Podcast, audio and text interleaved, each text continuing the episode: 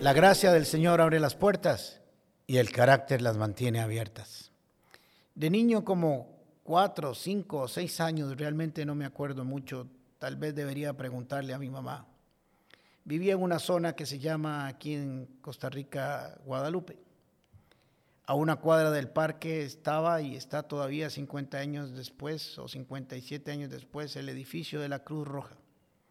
En ese entonces había a la par de ese edificio un lote baldío, ahora ocupado por la misma institución, donde los niños del barrio y los amigos jugábamos todos los días.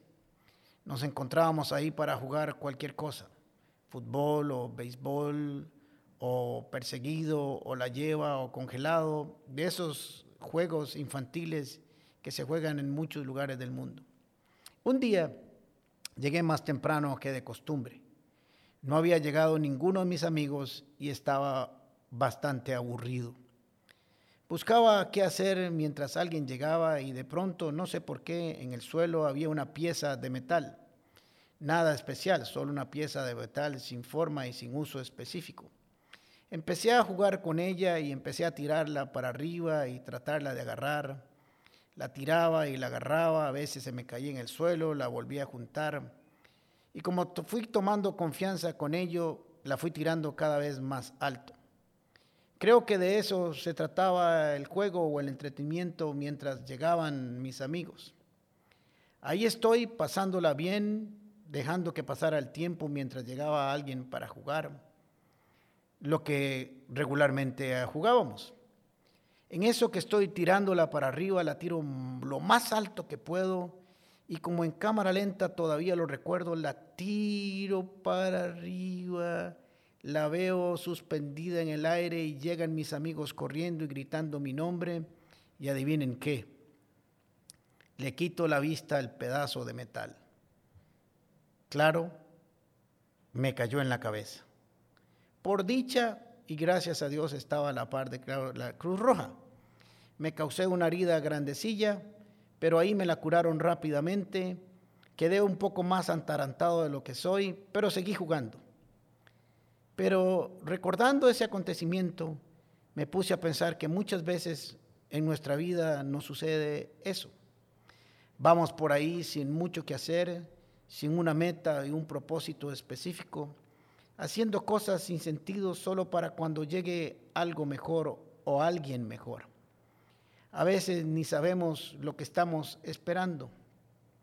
Nos encontramos con una persona, una actividad, una cosa y decimos, esto será por mientras, no pasa nada ahorita, voy a esperar hasta que llegue lo que estoy esperando, no importa lo que sea, será para pasar el rato, mientras llega lo importante.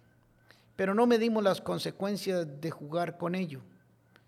No pensamos o medimos el daño y los efectos que nos puede causar aquello mientras llega lo importante.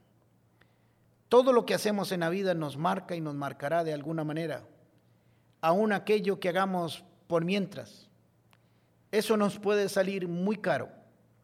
Un trabajo, unos estudios, personas, relaciones amorosas, de amistad, todo mientras llega lo importante para pasar el rato.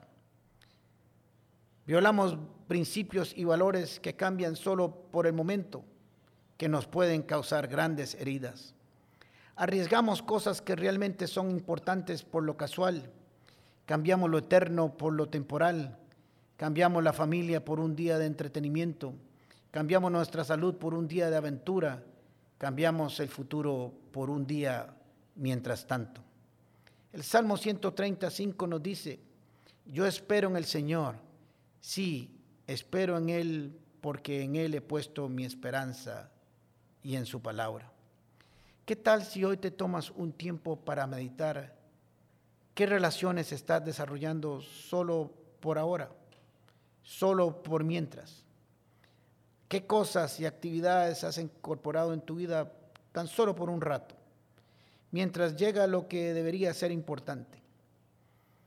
No sé si vale la pena lo que estás haciendo por un rato, pero sería mejor que te esperaras, que no jugaras con aquellas cosas que tal vez te pueden hacer daño, que no juzgaras con el tiempo porque te puede salir muy caro. Puertas, con el pastor Alejandro Castro es otra producción de La Comu Podcast. Música por Chisco Chávez. Temas de Luis Fernando Caravaca y voz adicional de Jorge Vindas. Y si no lo has hecho todavía, suscríbete a Puertas el Podcast en Spotify o iTunes Podcast. Puedes seguirnos en nuestro Facebook, Instagram o YouTube como Comunidad Paz. Recordad, Paz se escribe con S. ¿Sabes por qué?